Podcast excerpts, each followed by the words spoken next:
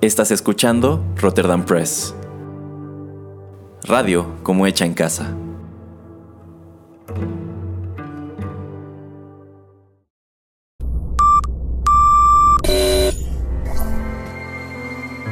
TechPili. Las nuevas tendencias y servicios en tecnología han transformado al mundo. Descubre su impacto y las polémicas que éstas generan. Bienvenido a TechPili.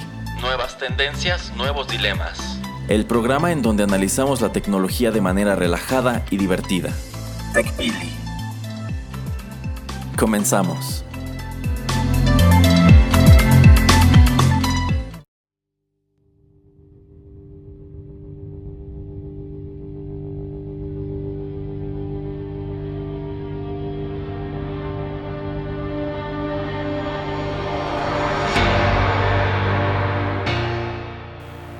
Hola, hola, ¿qué tal? Bienvenidos al episodio número 4 de TechPili. Nuevas tendencias, nuevos dilemas. Me acompaña hoy aquí en cabina el señor Erasmo Valdés. Hola, ¿qué tal? Y bueno, pues vamos a empezar de, como de rayo y vamos a hablar un poquito acerca de la película de Black Panther, Pantera Negra, porque pues la... No están para saberlo, pero pues la fuimos a ver el fin de semana y tenemos bastantes impresiones. La mía es que es una muy buena película, es un muy buen drama eh, que tiene tonos de superhéroe. Mm, para mí la verdad eh, todavía siguen siendo mejor en el universo Marvel la de Iron Man, la de Guardians of the Galaxy, la de Civil War, también la de Winter Soldier y la de Guardians of the Galaxy. Pero a ver, Erasmo, dinos tus impresiones acerca de esta película. Pues para mí es una muy buena historia de origen. Yo considero que sí está a la par de todas las películas que han arrancado al resto de los personajes que hemos visto en este universo de, Marvel. Si bien ya nos habíamos topado a Black Panther antes en Civil War. Eh, que bueno, es una representación que gustó bastante, por ende la película causó considerable expectativa. Em, las, primeras críticas, las que escriben pues quienes asistieron a los, a los primeros screenings, fueron muy positivas. Eh, hasta este punto, esta ha sido una cinta muy bien recibida, pero más allá de eso, exageradamente lucrativa. Para que se den una idea, en cuatro días de exhibición, esta película, esta película reunió el dinero que Justice League recaudó durante toda su proyección. en sí, en, cuatro días recuperó todo su presupuesto y ya empezó a ganar dinero. Entonces, eh, si hemos de comparar ese aspecto eh, con el resto de las películas de Marvel, pues sí, Black Panther es, es un hitazo. Eh, a mí me gustó bastante. Yo sí la pondría a la par quizá de Guardians of the Galaxy o quizá la primera Thor. Palabras grandes, Erasmo, palabras grandes. Mm, estoy, estoy consciente de que tiene algunos defectos. Vamos, ninguna de estas películas es perfecta. no, son de superhéroes, no pueden ser perfectas. sobre todo si nos asomamos o intentamos compararlas con el cómic que les da origen. Pero para mí funciona muy bien. Bueno, ¿qué es lo que más te gustó de, la película Erasmo? A mí la verdad eh, me gusta mucho eso de que te enseñan otra cultura diferente, que no todo está sucediendo en Estados Unidos, que hay otro país, otras circunstancias, otros dilemas. Entonces eso se me, parece muy buen enfoque darle eh, otra, otro punto de vista a, este tipo de películas y que no todo, por ejemplo, se desarrolle en Nueva York, como lo hizo Ant-Man que se fue hasta San Francisco, o lo mismo Guardians of the Galaxy que lo hace pues fuera del planeta. Creo que es un gran acierto sacar estas historias de Estados Unidos. Por ejemplo, eh, Civil War ocurre en Europa. Me parece que la mayor parte es en Austria o en Alemania. Y bueno, en este caso una enorme ventaja de Black Panther es que están contando, están realizando su narrativa eh, sobre una hoja en blanco. Es decir, tienes Wakanda, podemos inventar Wakanda de cero, podemos eh, lograr que se vea como queramos y ponerle el pasado que se nos antoje. Entonces mm, considero que allí tuvieron muchísima libertad. Creo que lo hicieron bastante bien, me gusta mucho lo que presentan.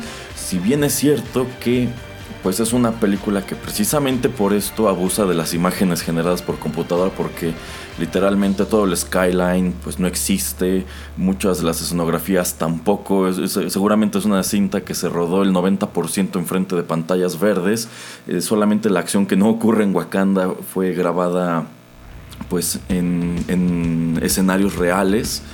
Eh, me gustó mucho eso, que te avientan un una ciudad de Wakanda muy interesante. Me gusta que hacen que esto encaje en el resto del, del universo, si bien curiosamente es una película que casi no hace referencia al resto de los héroes. Así es. También me gustó mucho el reparto. Creo que tiene nombres muy interesantes. Quizá no a todos los explota de la mejor manera, pero eh, creo, creo que funciona bastante bien.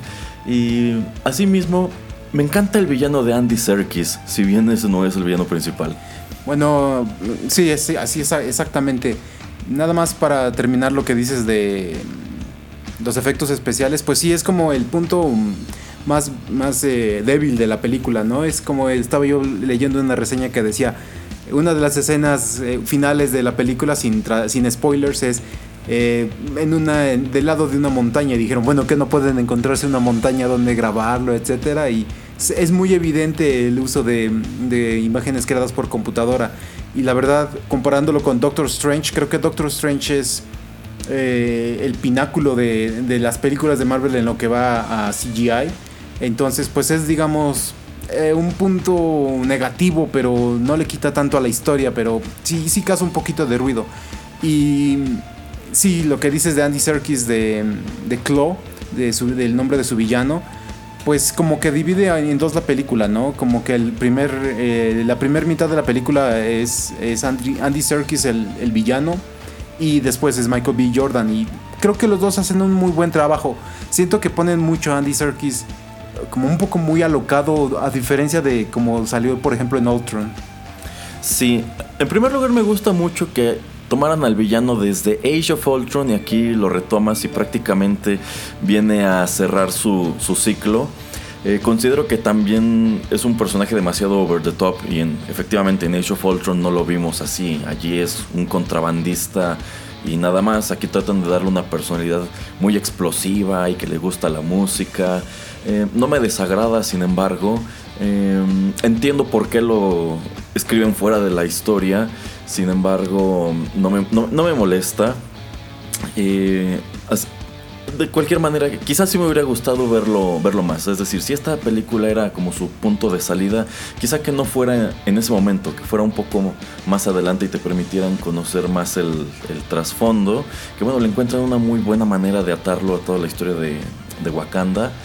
Eh, y otro personaje que también me gustó mucho es el de Martin Freeman, el agente Ross.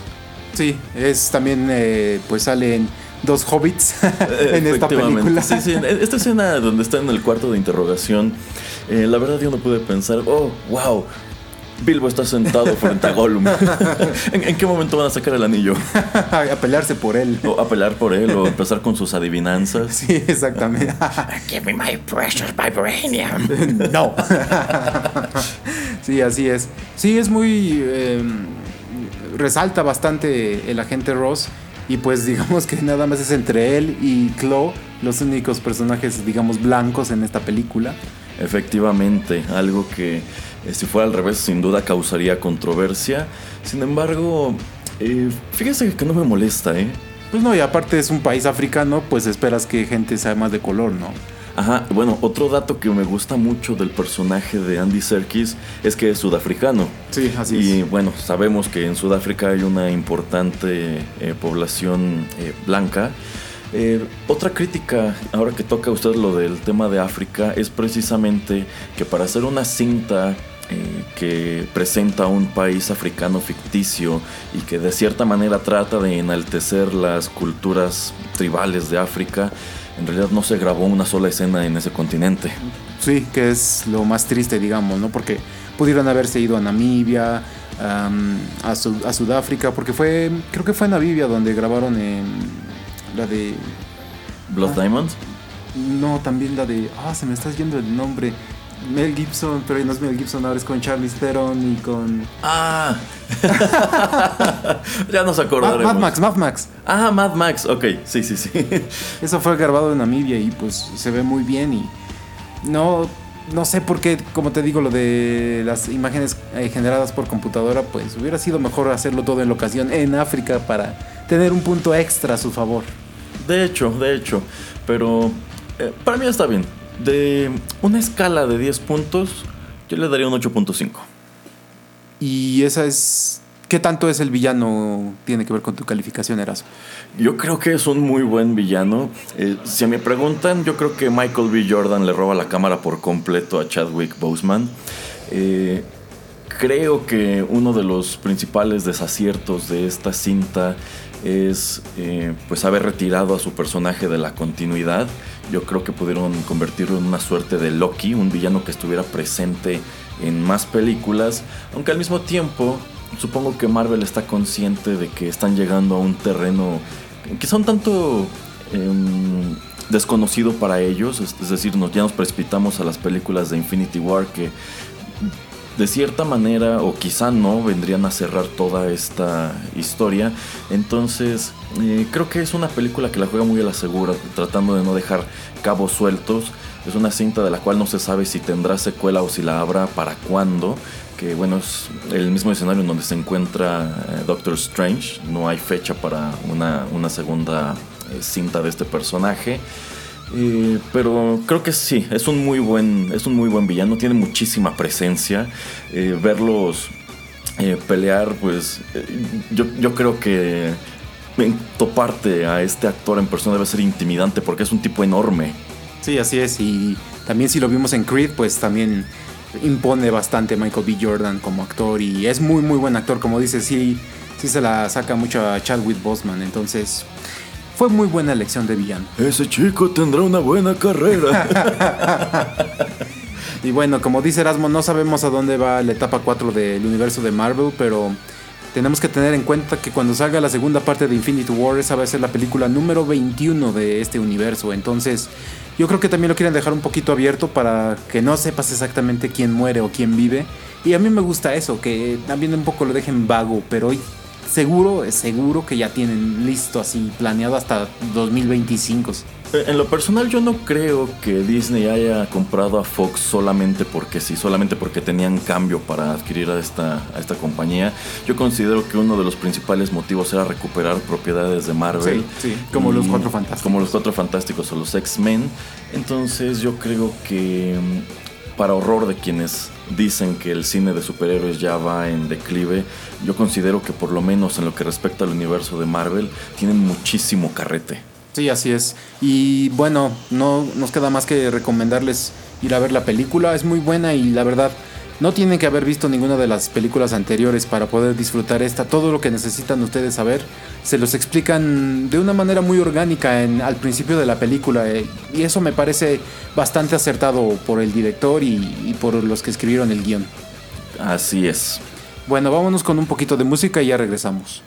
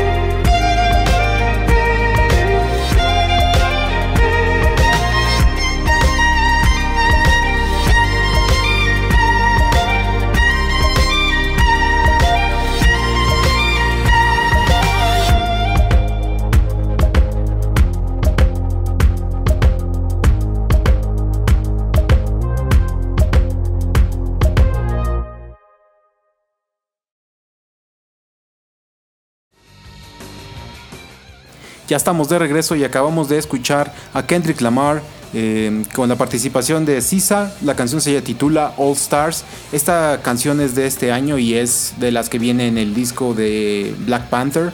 Bastante buen título, bastante buen video y todo el soundtrack es bastante bueno. Erasmo, ¿te gustó la música de la película? Bastante. De hecho, algo de lo que llamó mucho la atención antes de que se estrenara era precisamente que traía muy buena música. No toda de ella aparece en, en el filme, pero en general está muy bien.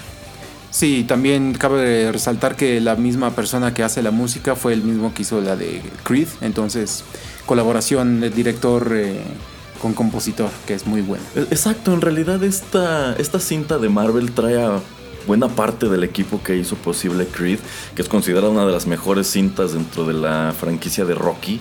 Y bueno, trae a Michael B. Jordan, que hizo a Adonis Creed. Es el mismo director y también es el mismo compositor.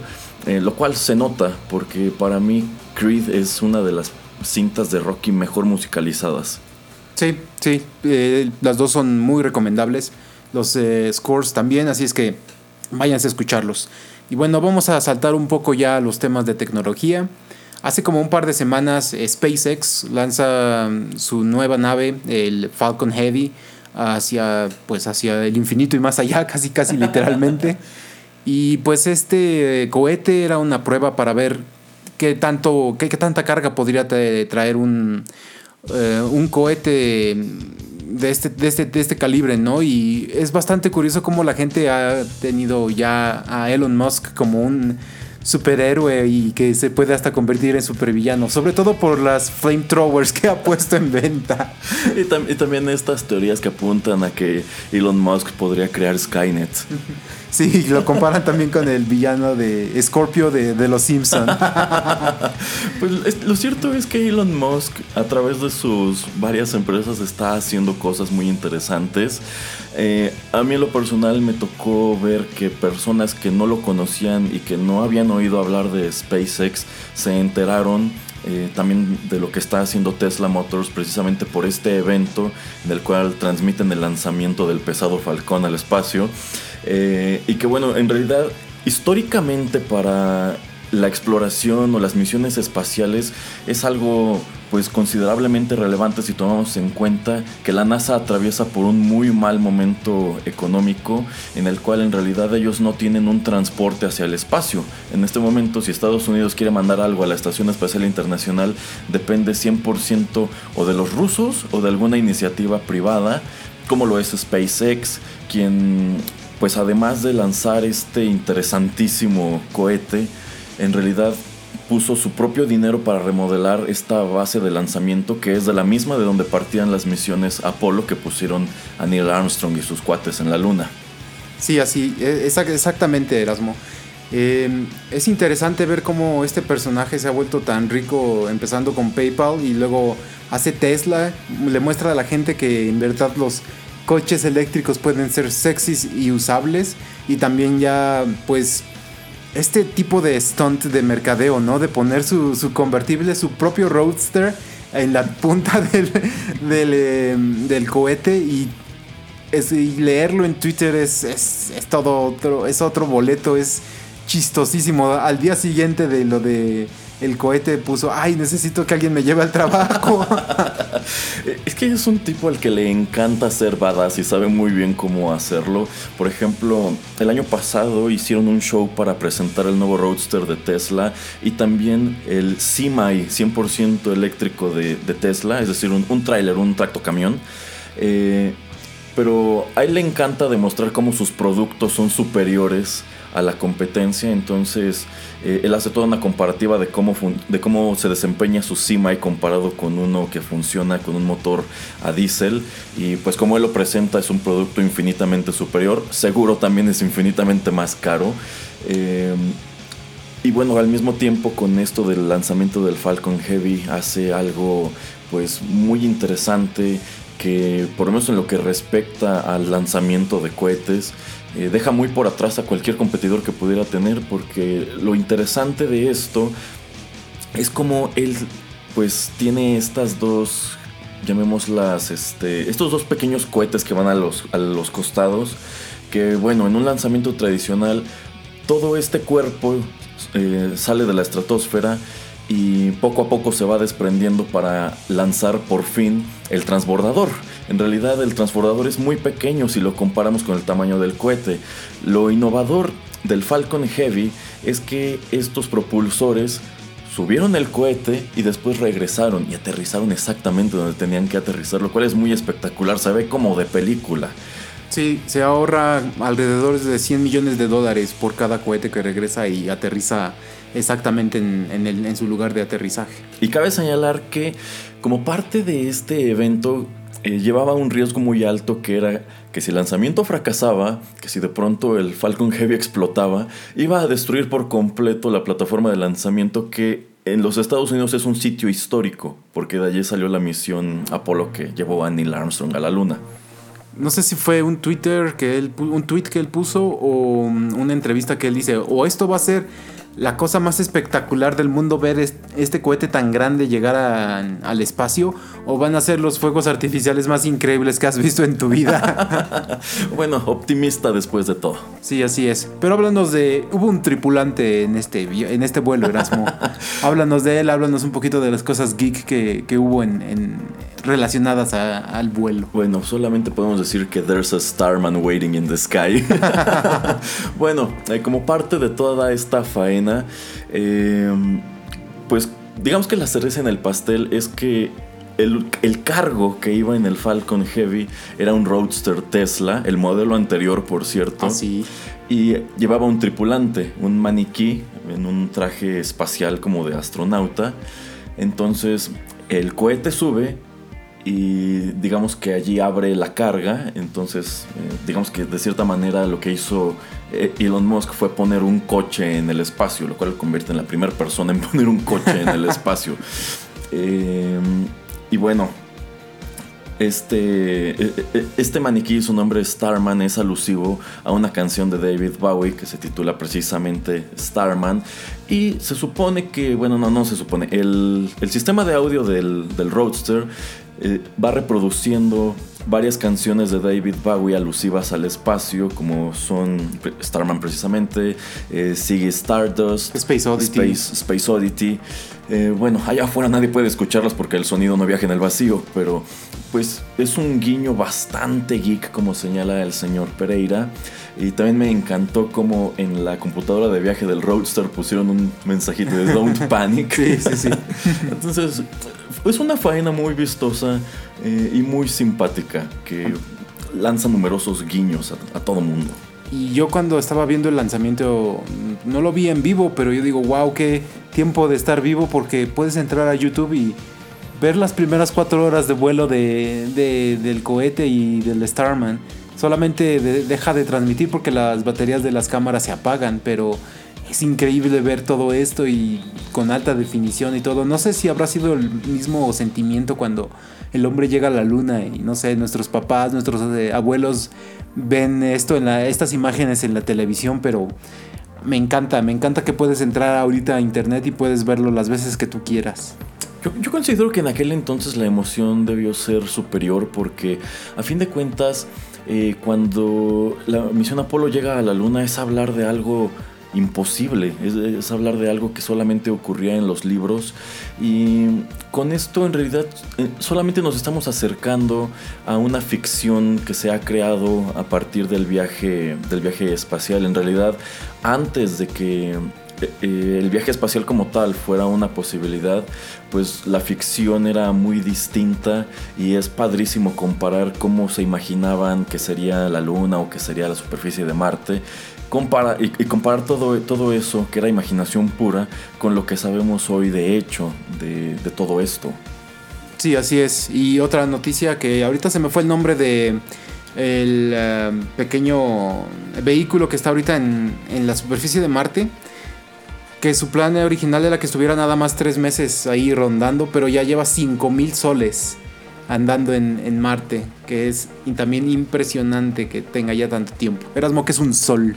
Bueno, un sol Lo que sucede es que nosotros podemos medir el día en 24 horas porque ese es el tiempo que le toma a la Tierra girar sobre su propio eje eh, y también podemos medir el año en 365 días, uno más en años bisiestos, porque es, según nuestros cálculos, el tiempo que le toma a la Tierra dar una vuelta alrededor del Sol. Sin embargo, estas medidas, conforme el hombre sea capaz de explorar otros planetas, tendrán que ir ajustándose de cierta manera porque un día y un año no duran lo mismo en la Tierra que en Mercurio, Venus, Marte o cualquiera otro de los cuerpos del sistema solar. Entonces, el Sol, como lo refiere el señor Pereira, creo que se convertirá en algo así como la unidad neutra de, de tiempo espacial. ¿Te, te acuerdas el nombre que le dan en, eh, en Star Trek? Tiene un nombre de bitácora espacial, eh, año, quién sabe qué. Entonces yo creo que está más o menos basado en algo así. No lo dudo, no lo dudo. Bueno, y si quieren ver más de ese tipo de días o soles, pues pueden ver la de la de Matt Damon, la película Ah, The Martian. Ajá. Es bastante divertido y también es divertido lo- las imágenes que y los memes que hacían de que Matt Damon no va a encontrar al rover eh, que mandaron, sino va a encontrar el Tesla ahí aterrizado en Marte. Y curiosamente, em, SpaceX también es una empresa que está invirtiendo muchísimo en la que sería la primera misión tripulada a Marte. Una misión de cierta manera eh, suicida, porque en realidad, eh, si se concreta como ellos la están planeando, las personas que viajen al planeta rojo no van a regresar. Oiga, ¿van entonces a poner un escuadrón suicida para que se vaya? algo así, Ay, algo así. Qué loquito. Bueno, pues ustedes pueden seguir viendo todo este tipo de información en internet. Vean el video en YouTube de cómo su, de cómo eh, se eleva el Falcon Heavy y también pueden seguir eh, todo lo, que recaba mm, el rover Opportunity que lleva 5000 soles en, Marte. Pueden seguirlo en la NASA. Es increíble y les digo también por ejemplo Voyager y todas estas ondas que, que han ido eh, también por ejemplo en Saturno y en estos lugares Júpiter y todas las imágenes que mandan de regreso pues es, es increíble no y bueno es parte de, la- de lo que la tecnología nos está dando ahora Así es, como dice el señor Pereira, qué tiempos para estar vivo. Bueno, ya cállese, señor Pereira, y mande música. y bueno pues ya vámonos un poco de música y ya regresamos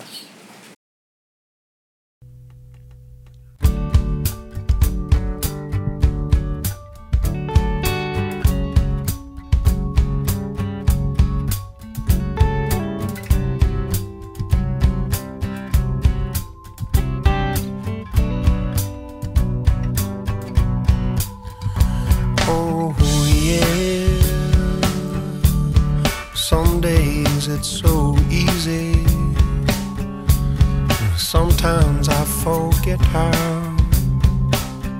much I want you back again. Back again. Or maybe it's a game. You win some and you lose some. But when you find a good one,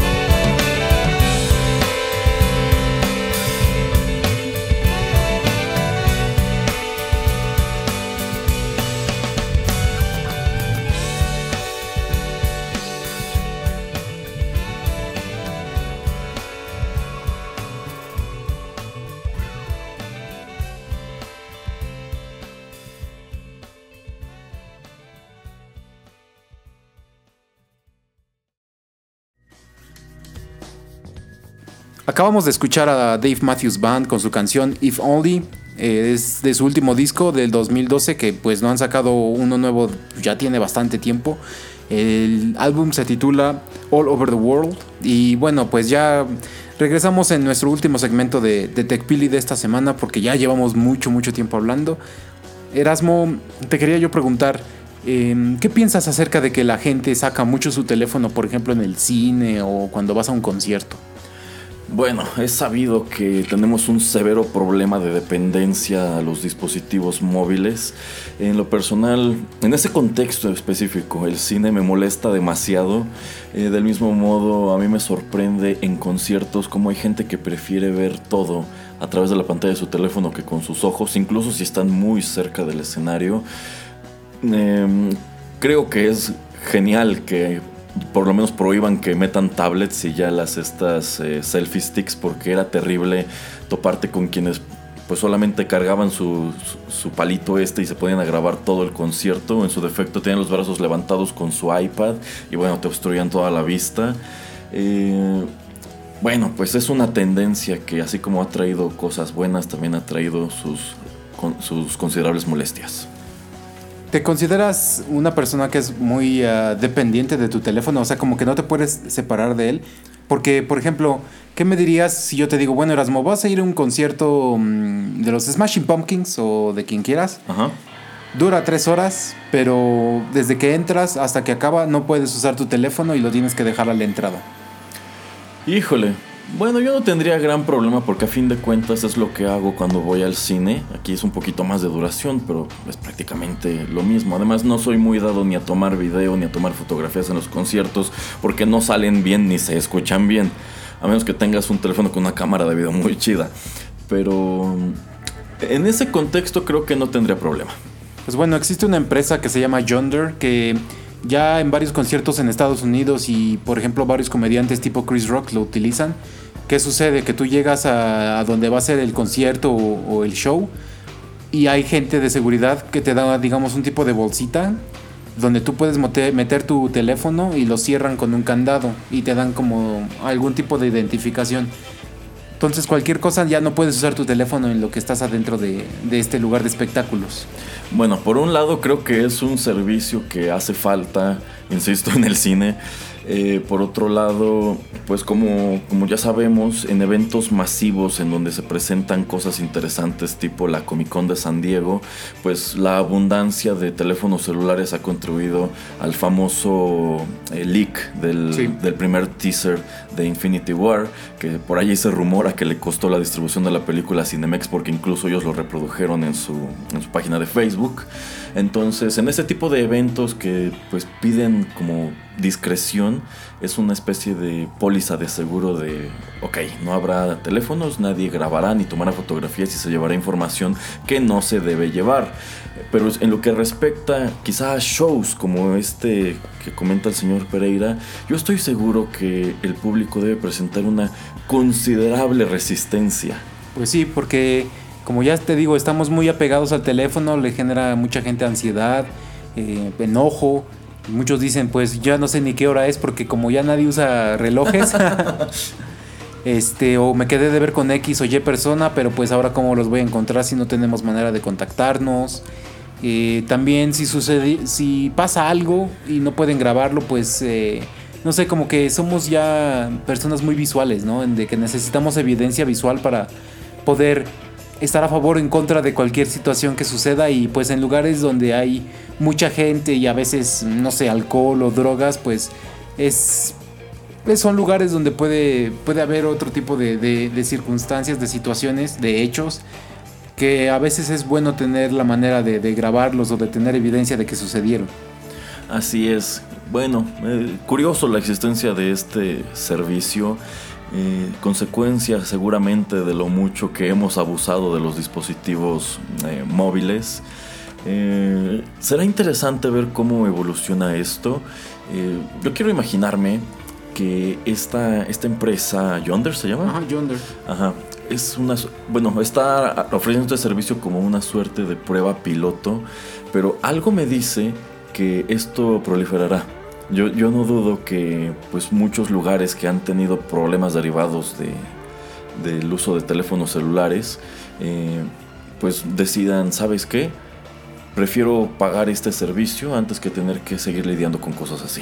Sí, si en verdad necesitas tener comunicación con alguien em, que conozcas o por alguna urgencia o lo que sea, pues venden estos teléfonos tipo Nokia muy baratos ya en 200, 300 pesos o hasta en menos, que pues son simplemente para recibir mensajes SMS y para hacer llamadas. Entonces si en verdad necesitas comunicarte con alguien o estar siempre pues disponible, es la mejor manera y no estás molestando a nadie. Y a mí, la verdad sí ya me molesta bastante ir a un concierto y que tengas eh, pantallitas enfrente de ti todo el tiempo y como dice Erasmo, hay gente que no, no baja el teléfono pero para nada, o sea, Para nada. dos horas eh, simplemente grabando y algo con muy mala calidad. O sea, ¿y ¿cuándo lo van a volver a ver? No sé por qué la gente se vuelve así como fanática de hacer esto o hasta orgullosa de hacer esto cuando, pues no, y no sé, solamente algunas canciones tal vez que algún artista eh, esté tocando y que nunca vaya a lanzar, ok, pero entonces puede ser decisión del artista decir, ¿sabes qué?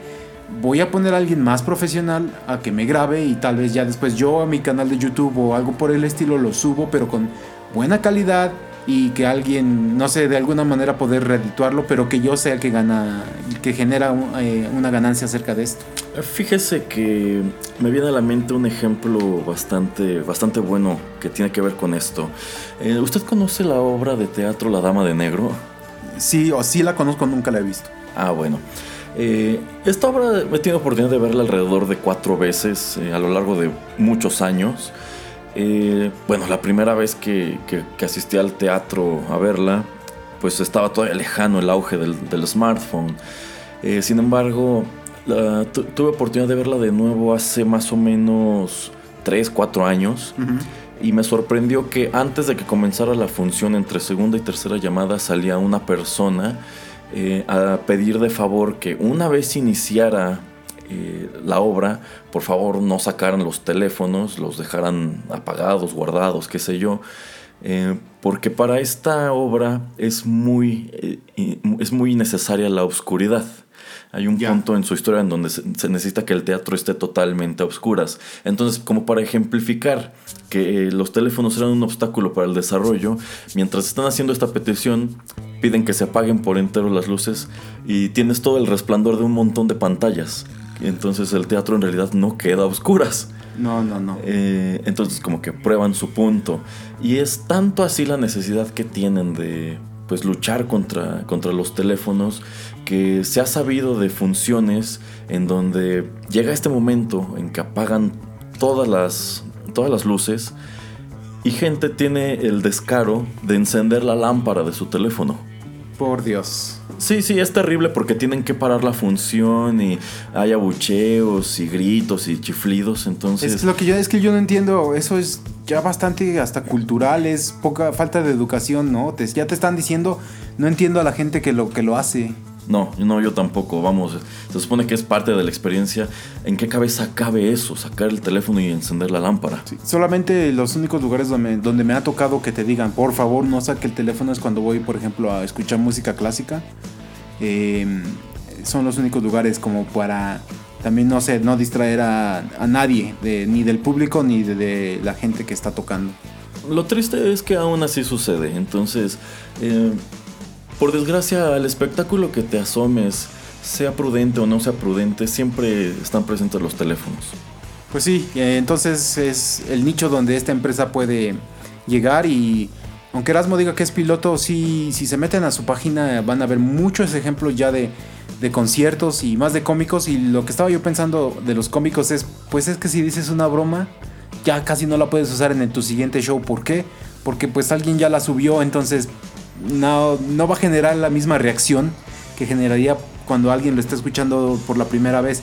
Digamos que la canción, ok, es muy diferente el feeling o lo que la gente eh, puede perce- percibir o sentir cuando es la, la, no sé, enésima vez, centésima vez que la están escuchando, ¿no? Pero una broma pues es bastante, bastante diferente. Sí, sí, digamos que, que también esta posibilidad de tomar video en cualquier momento se presta a llevar los spoilers contigo. Pues sí.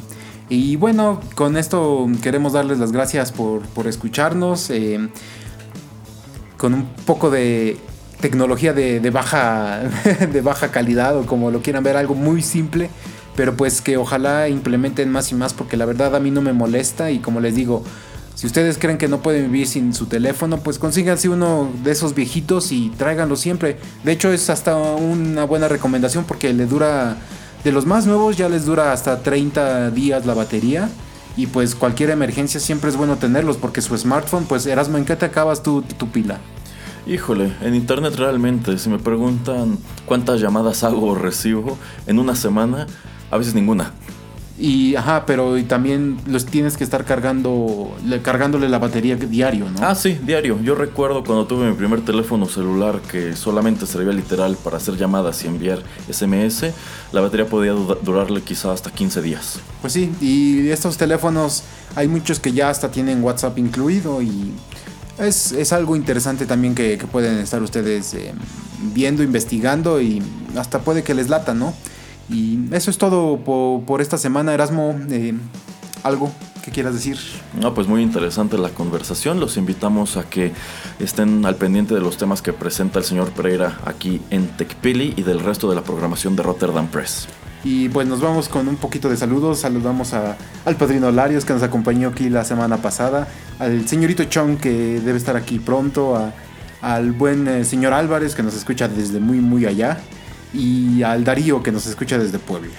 Claro que sí, saludos a todos ellos. Muy bien, pues eso es todo por, por esta semana. Yo soy Juanito Pereira y nos escuchamos pronto. Gracias.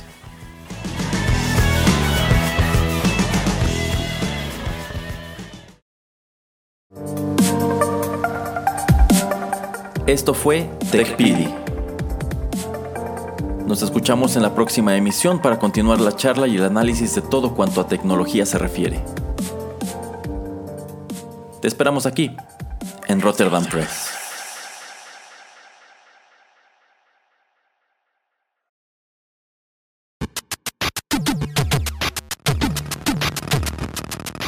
Los videojuegos se han convertido en la octava expresión del arte. Ven y descúbrelo con nosotros.